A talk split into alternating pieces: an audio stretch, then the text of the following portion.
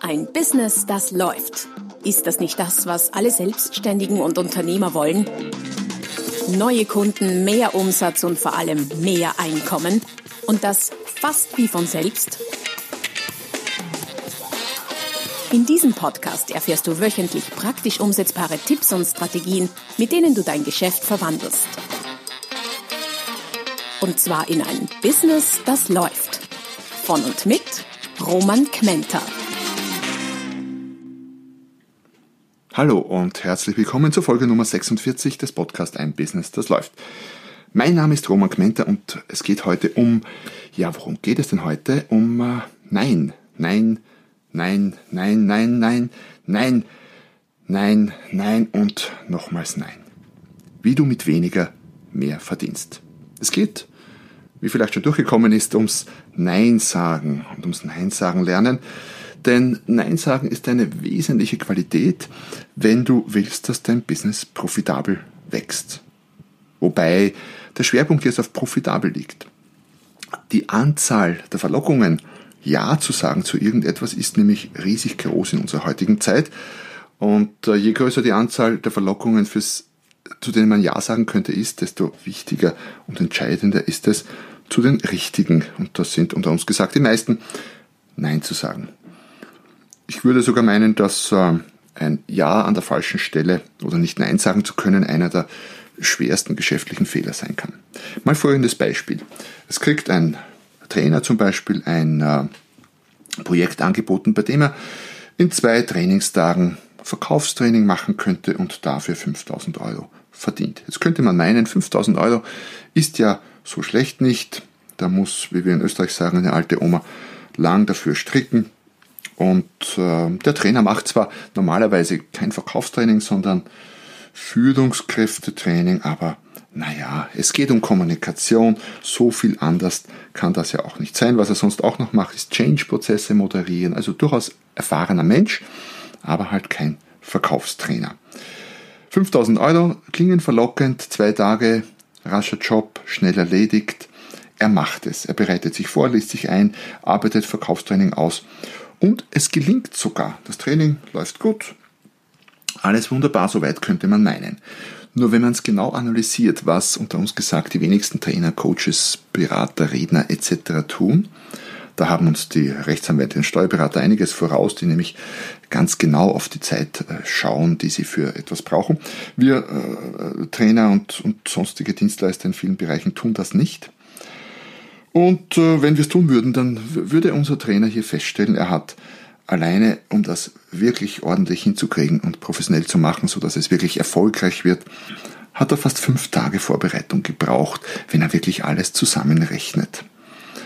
Und wenn man jetzt diese Rechnung nochmals anstellen würde und sagen würde, okay, 5000 Euro für fünf Tage Vorbereitung plus zwei Tage Training, sieben Tage, dann sind das ein paar hundert Euro am Tag. Das ist immer noch Geld, ja, stimmt. Und ich weiß schon, dass, dass äh, viele da draußen in der Bevölkerung meinen würden, ja, also 700 Euro am Tag ist immer noch schön, ja, stimmt.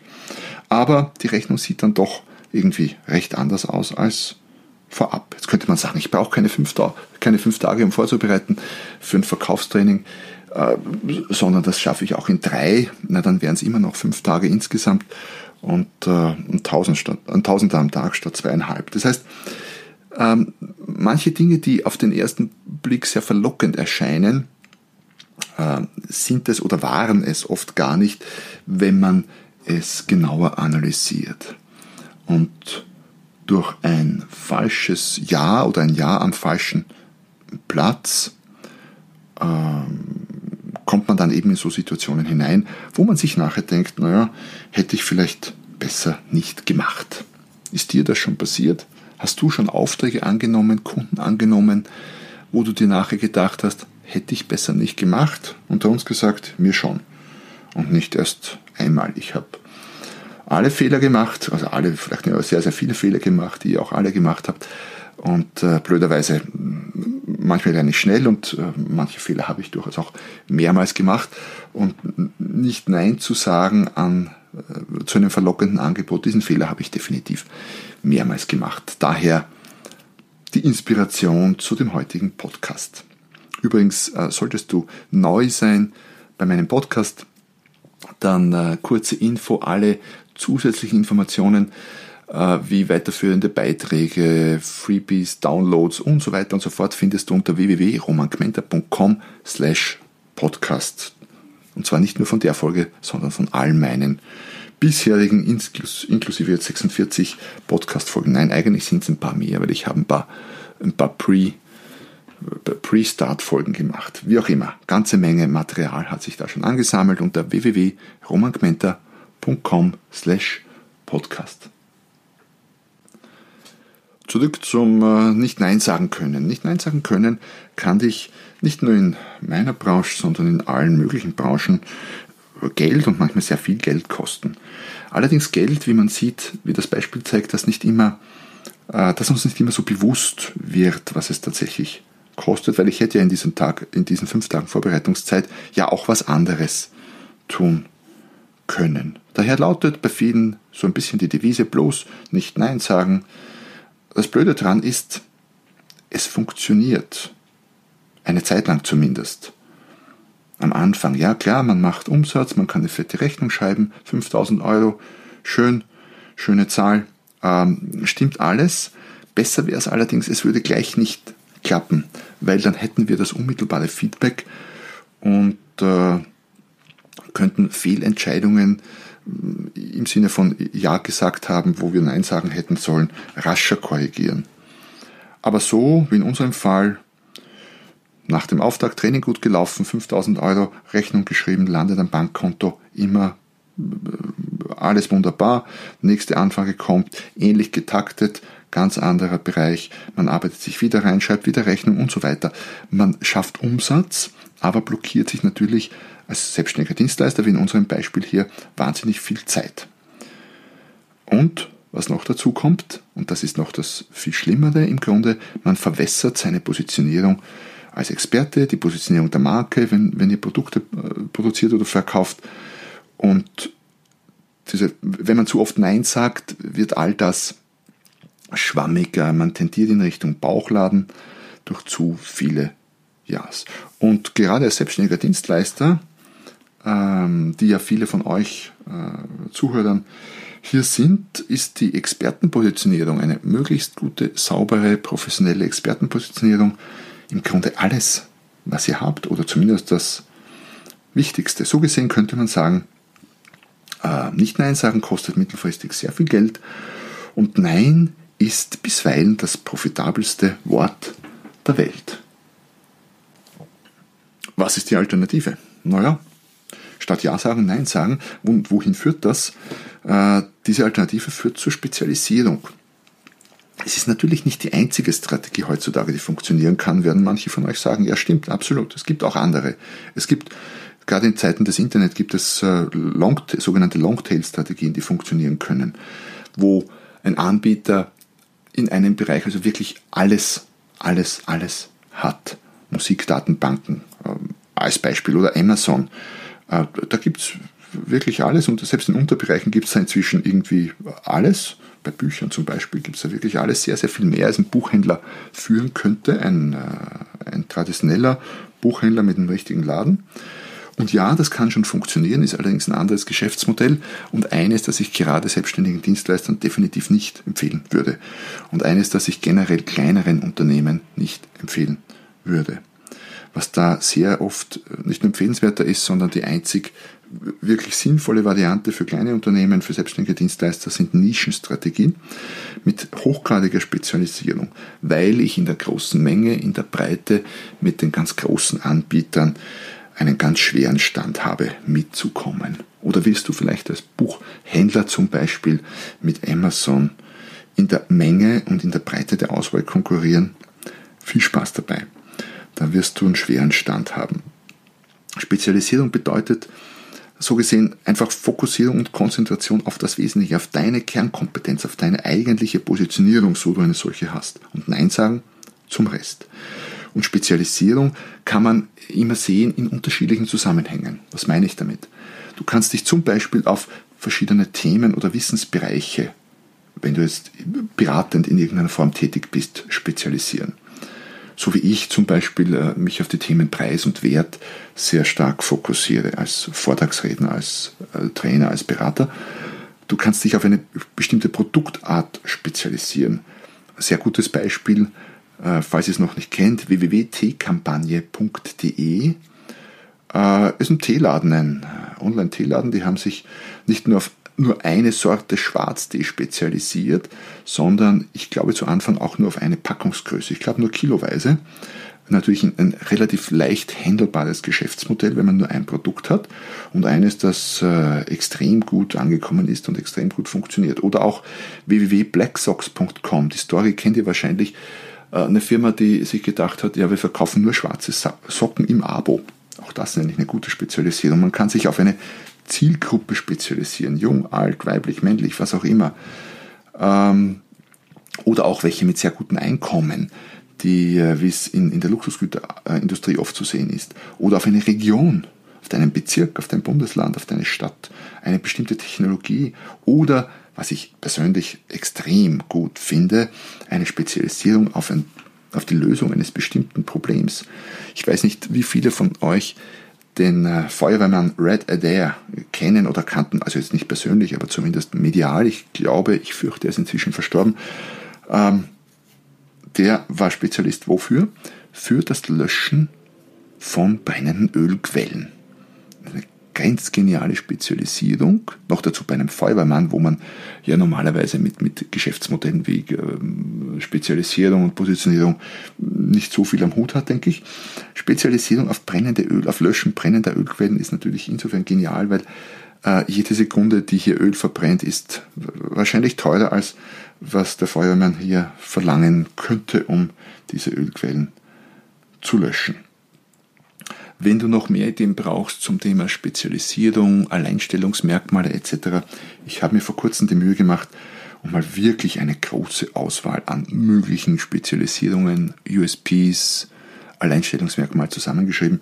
Den Link dazu findest du unter www.romangmenta.com slash podcast in den äh, Ressourcen, im Ressourcenbereich zu dieser Folge Nummer 46. Und zwar sind es insgesamt über 300 USP oder Alleinstellungsmerkmal-Beispiele. Also zahlt sich definitiv aus, dort vorbeizuschauen. Was macht die Spezialisierung so attraktiv? Spezialisten werden mehr als äh, Experten wahrgenommen. Ähm, potenzielle Kunden erkennen sehr viel klarer, wofür jemand steht, wenn er spezialisiert ist. Sei es jetzt ein Dienstleister, sei es aber auch jemand, der Produkte verkauft wenn ich, äh, ich sage mal, Wein verkaufe, dann äh, macht es einen Unterschied, ob ich einen Shop habe, meinetwegen auch offline, einen ganz traditionellen Store, äh, wo ich quasi nur Wein verkaufe, oder ob ich aller Supermarkt halt Brot, Gemüse, Eier, Wurst und eben auch Wein verkaufe. Ähm, wenn man was sucht, würde man eher zum Spezialisten gehen, weil man der Meinung ist, dort eher fündig zu werden. Spezialisten bieten höhere Qualität. Ganz klar, wenn ich als Dienstleister eine Dienstleistung, auf die ich mich spezialisiert habe, schon hunderte, vielleicht tausende Male durchgeführt habe, dann habe ich darin mehr Übung und bin hoffentlich besser als jemand, der sich, äh, weil es normalerweise nicht sein Wissensgebiet oder sein Schaffensgebiet ist, äh, die das Know-how mal kurzfristig angeeignet hat und das durchführt. Also man kann normalerweise davon ausgehen, oder sollte normalerweise davon ausgehen, dass Spezialisten höhere Qualität bieten. Spezialisten unterscheiden sich auch von anderen. Äh, ein Bauchladen unterscheidet sich vom anderen wenig, aber als Spezialist tut man sich da deutlich leichter, eine vernünftige Frage auf die Antwort zu, äh, zu sagen, was machen Sie denn anders als die anderen oder was ist denn an Ihrem Angebot so besonders. Spezialisten haben, und das ist betriebswirtschaftlich sehr, sehr spannend, äh, niedrige Kosten. Wie in unserem Beispiel von vorhin mit den, äh, dem Führungskräftetrainer, der mal Verkaufstraining macht, so nebenher, der hat natürlich wahnsinnig hohe Produktionskosten, weil er sich das alles vorbereiten und erarbeiten muss, währenddessen Spezialisten, ein Spezialist, der schon hunderte, tausende Verkaufstrainings gemacht hat, wahrscheinlich äh, einen Bruchteil oder ganz sicher einen Bruchteil der Zeit braucht, um diesen Auftrag vorzubereiten und äh, mindestens genauso gut, aber wahrscheinlich sogar noch besser zu erledigen als unser Führungskräftetrainer. Also Vorbereitungszeit schrumpft deutlich. Und wenn äh, es um, um physische Produkte geht, dann ist auch klar, dass die Produktionskosten sinken, wenn man mehr von wenigen Produkten äh, produziert als wenig von relativ vielen Produkten. Also auch da macht es absolut Sinn, nicht nur in, äh, im Bereich selbstständiger Dienstleistungen. Bauchläden, so könnte man sagen, prügeln sich um Preise, Spezialisten nicht, weil sie haben hohen Expertenstatus und sie wissen, was sie wollen, sie wissen, wer die Kunden sind und haben dadurch einen niedrigeren Wettbewerbsdruck und können leichter, ich sage nicht, dass es immer einfach ist, aber sie können leicht höhere Preise und Honorare durchsetzen als ein Bauchladen. Man könnte also sagen, Bauchläden machen Umsatz, ja, durchaus, aber Spezialisten sind deutlich profitabler. Und wie erwähnt, Spezialisten schaffen es eben auch besser zu verdienen, besser höhere Preise, höhere Honorare durchzusetzen. Also eine ganz, ganze Menge von äh, Dingen, die für das Spezialistentum sprechen. Auf einen Punkt gebracht könnte man sagen, öfter Nein sagen bringt höheres Einkommen. Nur sind halt die Verlockungen heutzutage, wie schon eingangs erwähnt, sehr, sehr groß und menschlich betrachtet ist es äh, in, in sehr vielen Fällen viel einfacher Ja zu sagen, statt Nein zu sagen. Und daher fällt uns Nein sagen eben recht schwer, sehr oft auch aus dem Grund, dass Ängste mitspielen, dass wir was verpassen könnten oder einen Kunden verärgern könnten. Letztens hatte ich eine Klientin, die gesagt hat, naja, ich habe schon mal öfter überlegt, Dinge wegzulassen. Das war ein, äh, ein, ein, ein Brillengeschäft, also Offline-Store, ganz klassisch, traditionell. Aber es könnte ja dann morgen jemand kommen, der genau das, was wir seit Jahren oder Jahrzehnten geführt haben, will, obwohl wir es vielleicht nur viermal im Jahr verkaufen und dann habe ich es nicht. Ja, stimmt. Allerdings, wenn man es im großen Bild sieht, macht das sehr viel Sinn und rechnet sich allemal. Das heißt, Verzicht zu üben macht erfolgreicher, macht profitabler. Und die wahre Spezialisierung beginnt genau mit diesem ersten Nein, das dir schwerfällt, weil du auf etwas verzichtest, weil du auf Umsatz zum Beispiel verzichtest oder auf einen Kunden verzichtest, den du haben kannst. Und unter uns gesagt, ah, obwohl es einerseits schmerzhaft ist, ist es gleichzeitig danach ein gutes Gefühl, weil du dir selber bewiesen hast, du hast Rückgrat. Du musst nicht alles und du musst grundsätzlich nicht. Also Schuster bleibt bei deinem Leisten. Macht nicht nur letztlich mehr in der Kasse, sondern sorgt auch für bessere Gefühle.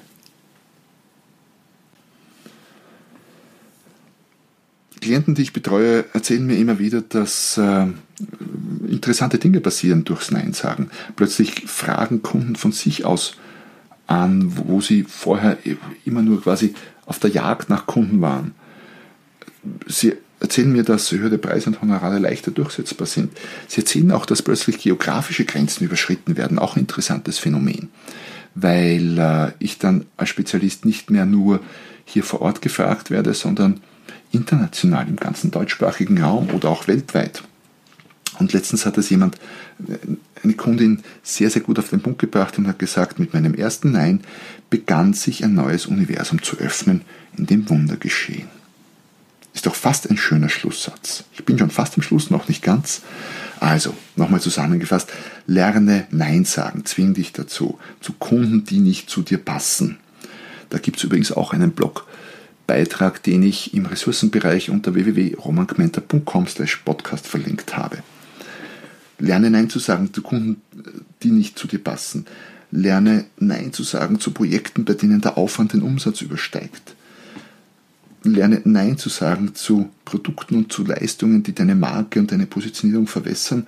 Und lerne vor allem, und das ist für mich immer eines der schwierigsten Dinge, lerne Nein zu sagen zu neuen Geschäftsmodellen und geschäftlichen Gelegenheiten, die dir unglaublich Erfolge in unglaublich kurzer Zeit versprechen. Ich verspreche dir, die aller, aller, aller, aller, allermeisten davon sind einen zweiten Blick nicht wert. Und ich weiß es sehr genau, weil ich habe den Fehler, das ist ein Fehler, den ich mehrmals schon gemacht habe. Was habe ich für mich daraus gelernt? Naja, man muss nicht auf jeder Hochzeit tanzen, auf der man eingeladen ist oder zu der man eingeladen ist. Dann hätte ich noch so zum Abschluss für dich eine kleine Übung, die, für, die du für dich machen kannst. Ähm, wenn du magst natürlich nur, liste einfach auf, was du alles tust und was du alles anbietest.